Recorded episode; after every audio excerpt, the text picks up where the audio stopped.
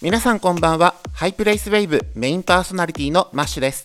この番組は名古屋を拠点にクラブカルチャーや様々なコンテンツを発信するスタジオハイプレイス名古屋からお届けするトークプログラムとなっております。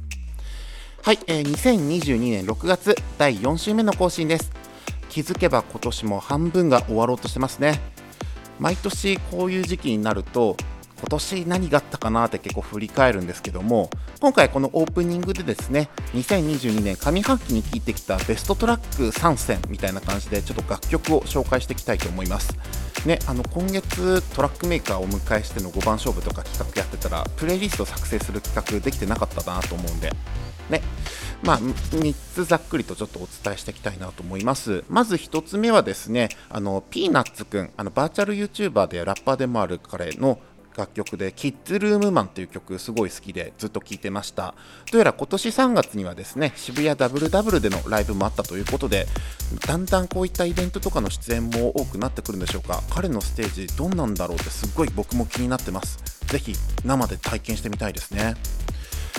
はい、そして2つ目がですね、あの今年4月にリリースされましたオブロンガ君の、えー、DIY グルーブという楽曲です。こちらはですね、今年の2月にあのカイナミでもあのゲストでお迎えさせていただきましたサウンドコレクティブスプレーボックスからのリリースとなっております。ちょうどですね、6月20日にはファーストコンピレーションがリリースもされておりまして、この週末6月26日には京都メトロでリリースパーティーを兼ねた RIP の開催も控えております。ますますですねこうした活動を精力的に行っておりますので僕も注目しております。そして3つ目はマオマオっていうアイドルグループの楽曲でゲームですね。こちら MADMAO という記載でマオマオと読むんですよ。えっと、ちょうど今年の春ですね、あの透明版のリリースツアーがありまして、その4月頭に名古屋でもライブがありまして、そのライブ僕も遊びに行きました。もうパフォーマンスとかサウンド本当にかっこよくてまた好きなアイドルできたと思いきやどうやらこの夏現体制での活動が終了するということなんですよ。1年も経ってない形なのでちょっとびっくりではあるんですけどもじゃあ今後どうなっていくんだろうという意味でちょっと楽しみではあります。まあ、その他にもですねいろんな曲をまとめてプレイリストにして公開してきますのでチェックいただけたら嬉しいです。さて今月はマッシュ VS トラックメーカー5番勝負と題しまして毎週更新のスペシャル月間となっております。4人目は皆さんもお待ちかねのフューチャーミュージックを得意とするクリエイターエモコサインさんです。彼のバックグラウンドだったりとかクラブでよくかかる人気楽曲の裏側なんかも聞けたらいいなと思っております。楽しみです。では今週も早速いってみましょう。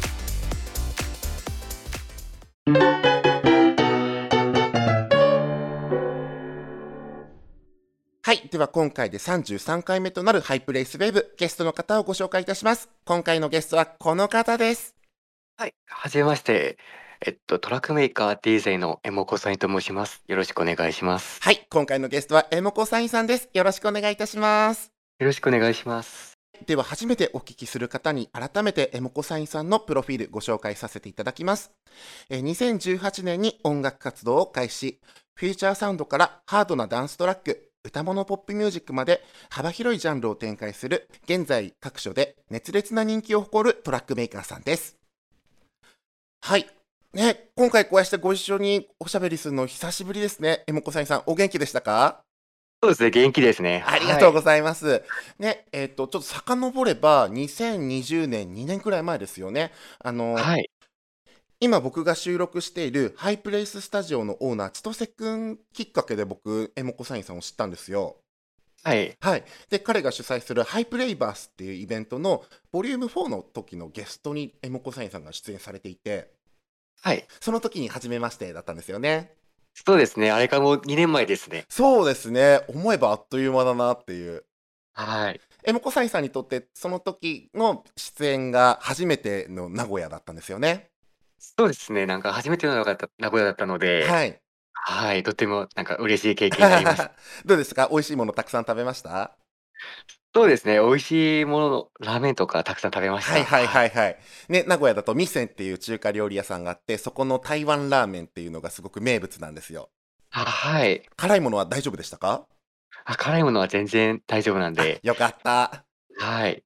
次にまた名古屋行く機会があれば、はい。ありがとうございます。今回ですね、こういった形で、あの、音楽体験やクラブミュージックのこと、あと、エモコサインさんのトラック制作の裏側とか、これからの未来に関して、いろいろお話がお伺いできたらなと思います。よろしくお願いいたします。よろしくお願いします。はい。で、また、そもそもの話をちょっとして申し訳ないんですけども、この、はい。エモコサインっていうお名前の由来とか、どういった背景で付けられたのか、お伺いしてもよろしいですか？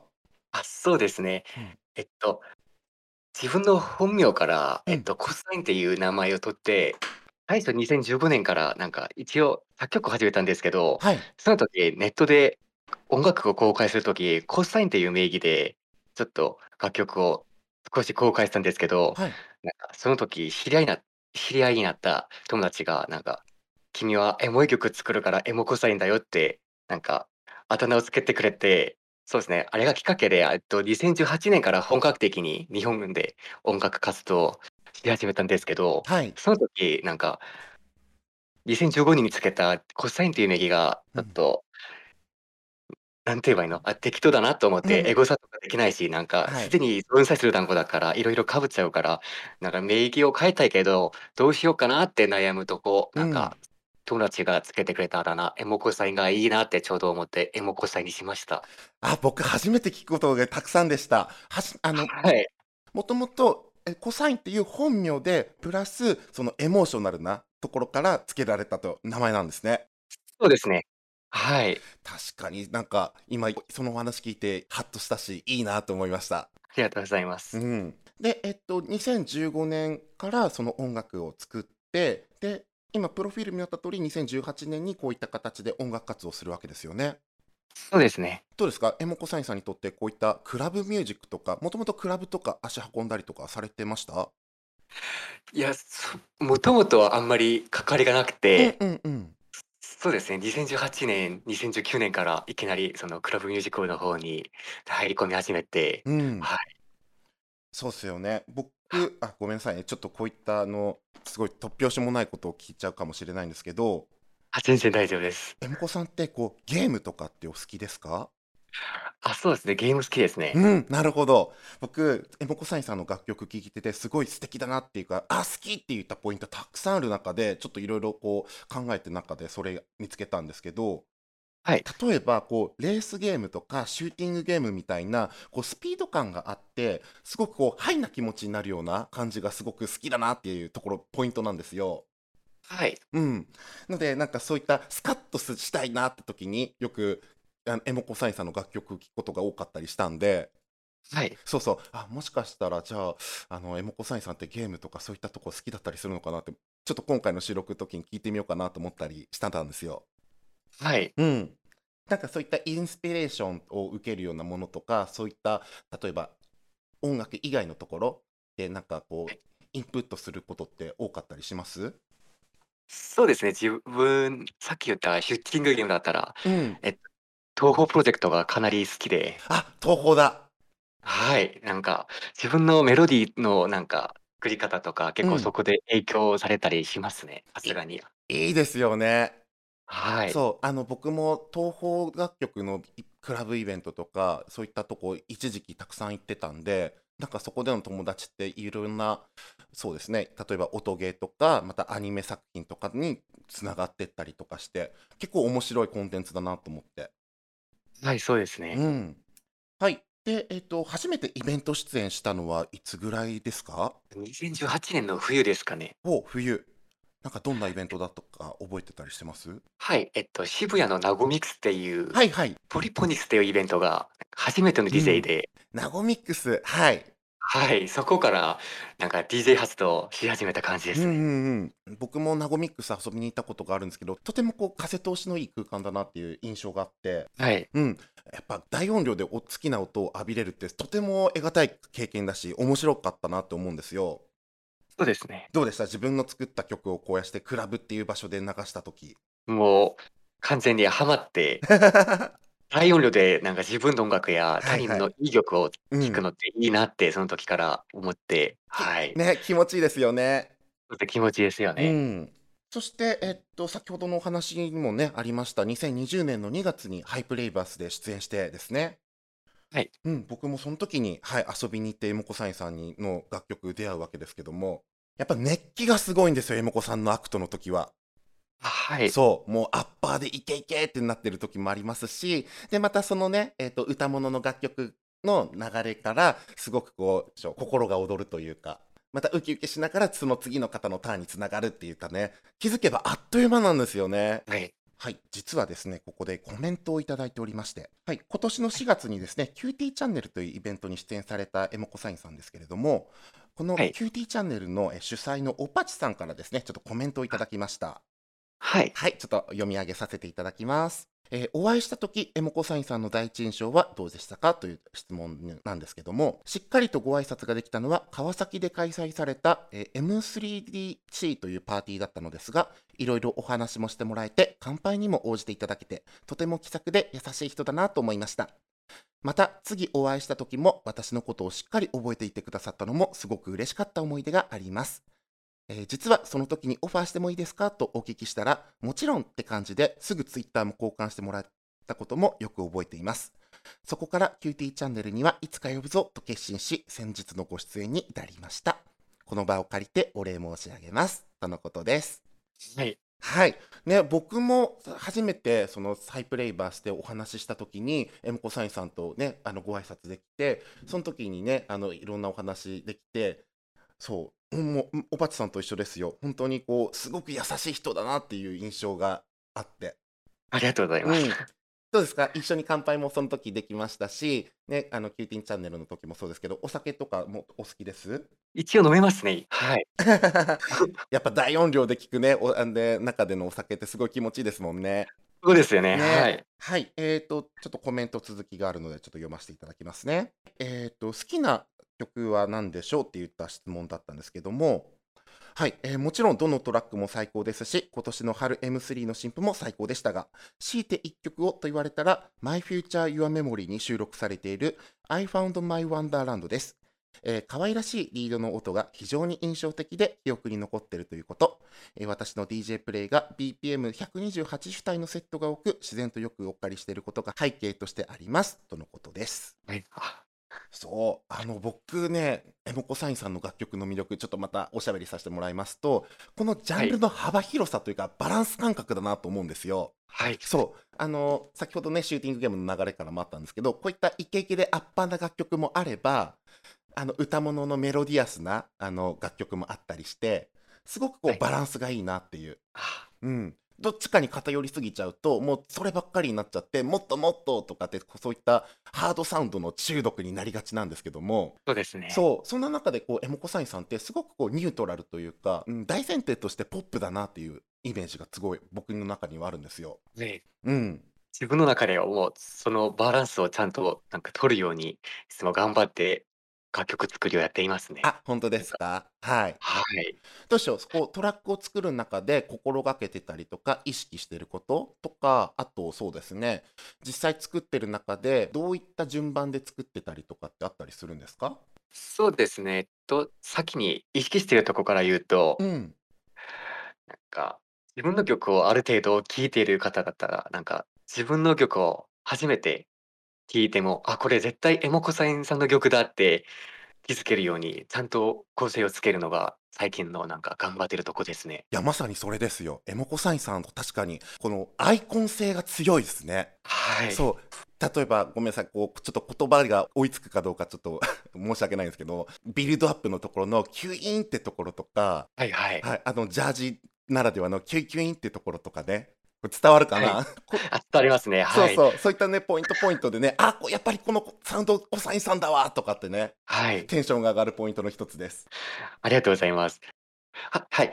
そこらへん意識してるところなので、うんうんそうやって言われたらすごく嬉しいですね。はい。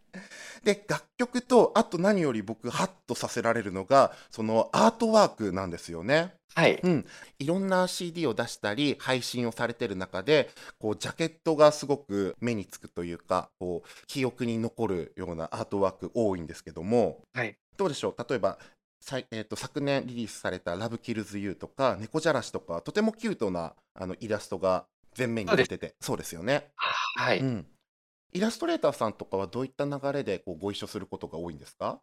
えっと、イラストレーターさん、和川さんっていう方なんですけど、はい。自分が2019年、サウンドボルテックスっていうゲームに初めて曲提供した時、はい。なんか知り合いになっうんうて、ん。からつながりがどんどんなんか続いてて、うん。楽曲のジャケットを依頼する形になりました。はい、そうですね。こういったあのゲームとか、そのいろんなメディアミックスの流れで、あのイラストレーターさんとか、いろんなクリエイターさんとのうんつながりが生まれるのって、とてもポジティブなね、方向に広がってって、すぐいっぱい刺激を受けますよね。そうですね。うん。先ほどおばちくんがお話ししてた My Future Your Memory はとてもカラフルで幻想的なジャケットですし、うん、はい。本当に世界観が統一されているような感じがして、うん、ボリューミーな作品だなと僕も大好きな EP なんですよ。はい。うん、例えばですけどもこのトラックのタイトルとかってどういう感じで付けられてるんですか？あ、そうですね。うん、と、自分の考え方なんですけど、音はい、楽って自分が話したい内容をうん、まとめてうん。相手に伝わる、なんか話コミュニケーションの集団だと思ってコミュニケーション。はい。そうですね、自分が話したい物語をうんうん。相手に伝わるものはい。だとおも思っているので、うん。そんな感じで、いつも自分の楽曲って、なんか I、You、We みたいになんか一人称二人称が結構入ってますね。確かに確かに。あの、そうです。アルファベット大文字で You っていうつくタイトルの曲すごく多いなっていう印象を持ってたんで、はい。うん。じゃあこう、一つ一つの楽曲にエモコサインさんのメッセージが込められてるっていうことですね。そんな感じでタイトルを付けられているんですね。うはい。わー、なんかそういう今のお話を聞きながらもう一回こう楽曲聴いてると考察ができて僕楽しみですね。あ、はい。はい、はい。リスナーの皆さんもぜひそんなことをこうイメージしながら聞いてみるのはどうでしょうかって感じで。はい。はい。ではちょっと引き続きコメントの方、えっ、とまたご紹介させていただきます。おぱつさんからですね、日々発表されるトラック、そして DJ での出演いと、いつも楽しませていただいています。そして先日の QT チャンネルでは最高のプレイをありがとうございました。圧巻のプレイ、そして未公開トラックの大盤振る舞いには書き表せないほど嬉しい気持ちでいっぱいでした。またどこかの箱でお酒を交わしつつお話できることを楽しみにしています。とのことです。はい、ありがとうございます。おぱつさんコメントありがとうございました。ごめんなさい、ちょっとこういろいろお聞きしたいことがたくさんあったので、ちょっとメモしてきた。んですけどもよろしいですか？あ、全然大丈夫です。はい。そうですね。あの、エモコサインさんの楽曲でいろいろと歌い手の方と、あの、いろんなボーカルの方をお招きしながら作品を作ってると思うんですけども、はい、中でも僕好きなのが初恋レシピっていう曲とか、あとそうはい。ですね、あの中村酸素さんとの、えーとコラボした楽曲だったりするんですけども、もしかしてパステル心そう、そですれ はい。はい。どうでしょう、そういった歌い手、ボーカルさんのなご一緒する中で、どんなことを意識されてたりしますかね？そうですね、自分がネット、えっと、サウンドクラウドとか YouTube で音楽たくさん聴いて、はい。なんか、あ、この方いいなって思ってる方になんか依頼任せたり、なんか、うんうん。そうやって繋がってる感じですね。じゃあ、こんなかあの、このボーカルの方に合う、うん、楽曲どんな感じだろうっていうのをイメージされて、制作されて、で、じあの、歌っていただけますか？みたいな流れで。そうですね。うんうんうんうん。あとですね、同人音楽のフリーマーケットと呼ばれる M3 にもこうね、参加されることが多いエモコサインさんですけれども、はい。初めて参加されたのっていつぐらいか覚えてますか？2018年のあ、秋 M3 ですね。本当ですか？はい。はい。どうでしょう、その時って、うーんと、今聞いてるリスナーさんも、こう、M3 よく足運んだりチェックされてる方多いんですよ。はい。うん。あの、作品作る時ってどんなことをなんかこう意識してるとか、あとこういったものを作りたいっていうような思いとか教えていただけたらなと思うんですけども、はい。うん。特に今年の春にリリースされた楽曲のお話をちょっと聞いてもいいですかね？まあ、はい。こん今年の春にリリースしたアルバム、タイトはい。ル長いやつですよね。はい、そうです。かそれです。自分たちも、自分が関わってたあのリミックスの人たちとかも、はい。もうみんなタイトルが長すぎて、なんかタイトルみんな、長いやあ、つみたいな。そうですね、みんなそうやってよ呼んでるんですね。はいはいはい。はいはい。そうですね、そのアルバムですね。うん。結構もともとは作る予定っていうか、はい。今年の春にリリースする予定じゃなかったんですけど、なんあ、か、そうだったんですか。はい、M3 開催1ヶ月前に、はい。が急に決まってはい。なんか急いで作ったアルバムですね。え、でもはい。その1ヶ月っていう短い期間で、あれだけのこう、ハイクオリティでかっこいいトラックが作るって、さすがですよ、山子さんさん。ありがとうございます。なんか、時間結構足りなかったんですけど、なんかうんうん。いい結果むすいいアルバムができて、自分的にもすごく嬉しいですね。いいですね。あとですね、その他にも、あの、モットーミュージックっていうレーベルからリリースされた楽曲ありますよね。はい。はい。えっと、どうでしょう？例えば、あの、コンピに参加するときと、ご自身で、あの、レーベルから出すときとって何かこう違いとか、なんかそういったところってあったりするんですか？そうですね、なんか、依頼で他のレーベルレーベルにリリースするときってうん。なんか依頼を任せた立場なんで、はい。なんかその方の期待とか、そのレーベルのリスナーさんにが期待できる、期待に応えれる楽曲を作んないといけないんだなばっか考えて曲作ってますね。はいはい。ありがとうございます。はい、ありがとうごはい。ざいます。じゃあ、その中で、また、えっと、なんでしょうね、コンピでそういったファンの方がこういったものを聞きたいなっていうような気持ちを汲み取りながら制作されていてはい。で、そのまた、じゃあ、その反対で、ご自身のレベルから出すときは、もう本当に今の自分が好きな、あの、サウンドとか、あの、トラックとかを、こう、のびのびと作られてるって感じなんですよね。そうですね。ああ、なるほど。じゃあ、ちょっとそういったのを、こう、また思い起こしながら、改めて聞いてみたりしてみると面白いかもしれないですね。なかなかこういう話って、イベントじゃ聞けなかったりするんで、とても貴重な体験だなと思って。はい。はい。なんか今回こういった話が聞けるのはすごく嬉しいです。ありがとうございあ、あます。りがとうございます。はい。どうでしたか？例えば自粛期間の時って、もう外はい。もなかなかね、出かけられないですし、そんな中、こう2020年、2021年と、エモコサインさん、こう制作ね、あの、アグレッシブに作られてるっていうような印象が強くて。はい。うん。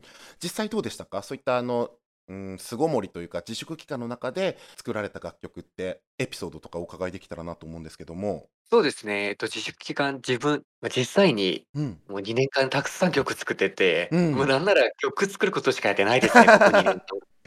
ね、ま、あの、インプットの期間だって僕は捉えてるんですけども、はい。うん、そんな中ね、Love Kills You だったりとか、カッターとか、特にね、Love Kills You はすごく僕も何度も聞いてて、あの、一時期ずっとこればっかりリピートしてるっていうような時期がありまして、はい。これはどんな中でこう作られたりしたんですかね？そうですね。えっと、自粛期間が期間が始めたばっか、あの、2020年ですかね。うん。なんか、結構いろいろ音楽的にもいろいろ悩んだり、ちょっと精神が病んじゃったりして、はいはい。ちょっと、ま、そんなかんなんかその感じをちゃんと音楽として表現したいなって作ったシリーズですかね。うん。シリーズっはい。ていうと、じゃあ他にもそんなこ楽曲があるわけですよね？あ、そうですね。Love Kills EP の内の「肩」とあ、か、はいはい。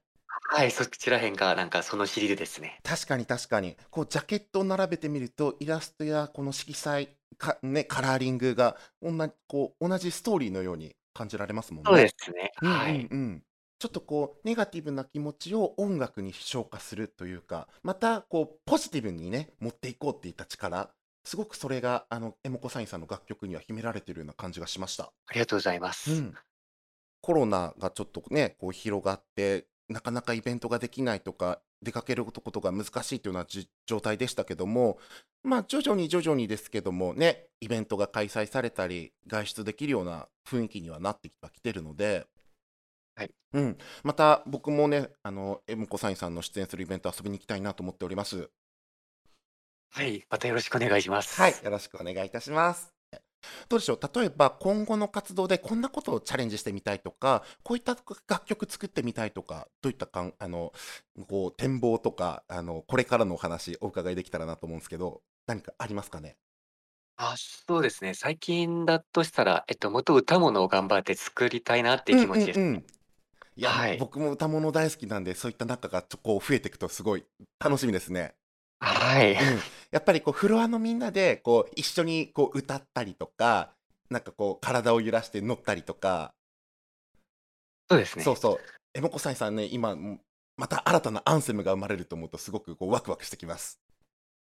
そうですね、自分もちょっと、はい、チャレンジしていきたいと思います。ありがとうございます。ではですね、続いてのコーナーもまた引き続きいろいろおしゃべりしていきたいと思いますので、よろしくお願いいたします。よろしくお願いします。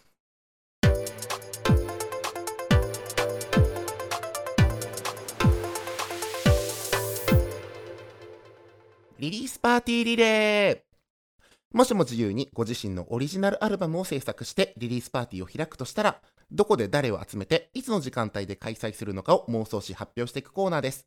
予算、トレンド、交友関係、大人の事情、まるっとすっ飛ばして、夢のラインナップを作成していきましょう。はい。えっとですね、今回これあのトラックメーカー5番勝負と称してましていろんなトラックメーカーの方をお招きしてこのおしゃべりしてるんですけどもはい、はい、あのエモコサインさん新たな EP あアルバムを作成されて例えばご自身のリリースパーティー開くとしたらどこでどんな場所でやりたいです？っていうお話です。そうですね。うんえっと、場所だとしたらうん、さすがに同じ地味なクラブエイジアとかじゃないですかね。あえー間違いないやっぱいいですよねクラブエイジア僕も大好き。そうですね。うん、そうですね。えっと、確か何年か前のフューチャーファッツでもね、エモコさん出演されてましたし、はい。やっぱメインフロア映えしますし、やっぱそこ、その中でいろんなアーティストさんとね、一緒にわーってな盛り上がれるのっていいですよね。そうですね。うん。まあ、よく普段ご一緒するアーティストさんでもいいですし、まあ、この絵をきっかけになんかこう、仲良くなってみたいなとか、ご一緒してみたいなって方いましたら教えていただけますか？あ 難しいですね。いいですよ。もうシンシンプルに、そうですね。なんか夢のラインナップっていう感じですかね。どんどん何でもありです。なんか自分が昔からすごくお世話になってたアーティストさんとか、はい自分が昔から結構影響された夢のアーティストさんをうんうん。呼んでパーティーを開催したいなっていう気持ちはありますね。楽しみだ。ちなみに、はいえ、デイタイムがいいですか？それとも夜がいいですか？なんか夜がいいんじゃないかなと個人的には思いますね。はい。確かに、僕、どっちも好きなんですけど、あの深夜に聴くそのアッパーなクラブミュージックって、すまたハイな気分になれるし、いいですよね。そうですね。で、またお酒飲んだりとかして、またみんなで乾杯とかってね。はい。そう。いやーまたこれ、今の収録してるんですけど、名古屋で。あーなんか、はい今今すぐにでも渋谷に遊びに行きたくなってきます。ああ、わかります。ねまた場所問わずね、いろんなパーティーができたらなと思いますし。で、また、そうですね、エモコサインさん、名古屋にもね、チャンスがあれば来ていただきたいなと思ったりもしするんですよ。はい。うん。またその時はぜひ、あの、直接お話しさせてください。はい、よろしくお願いします。ありがとうございます。では、今後の活動や今後のお知らせについて、エモコサインさん、何か教えていただけることはありますか？今、今この時点で特になんか大きなものはないですけど、うんでもなんかまだ発表されてないトラックや、はい、まだ公開されてない未公開曲がたくさん残っているので、そこら辺楽しみにしていただけると、すごく嬉しいと思います。ありがとうございます。では、詳しくはですね、エモコサインさんの SNS アカウントで随時公開されていくと思いますので、皆さんチェックの方よろしくお願いいたします。よろしくお願いします。はい。では、今回のゲスト、エモコサインさんでした。ありがとうございます。ありがとうございます。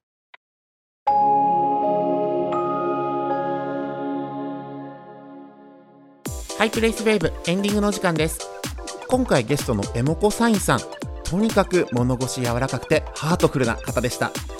何回収録でこう、ありがとうを口にしたことでしょうか。リモートのおしゃべりだったんですけど、あの、エモコさんがもうニコニコされてるのが目に浮かびましたし、楽曲に秘めたメッセージ性、音楽を通していろんな思いを届けようとする姿を伺えて、今回も貴重なお話をたくさん聞くことができました。ぜひ今度はクラブのバーカンで一緒に乾杯しましょう番組ではリスナーの皆様からの感想をお待ちしておりますハッシュタグハイナミひらがなでハイナミでどんどんつぶやいてください。そしてパーソナリティやゲストへの質問相談リクエストなどなどメッセージ募集中です。専用の Google フォーム設けておりますのでこちらからもよろしくお願いいたします。そして Spotify でお聞きの皆様フォローボタン評価の星印タップして次回の配信も楽しみにしていてください。来週がですね6月の最終週となります。5人目のトラックメーカーは僕の大好きなアーティストアニマルハックさんをお迎えしてのおしゃべりです。ぜひこちらも楽しみにしていてください。ではまた来週お耳にかかりましょう。バイバイ。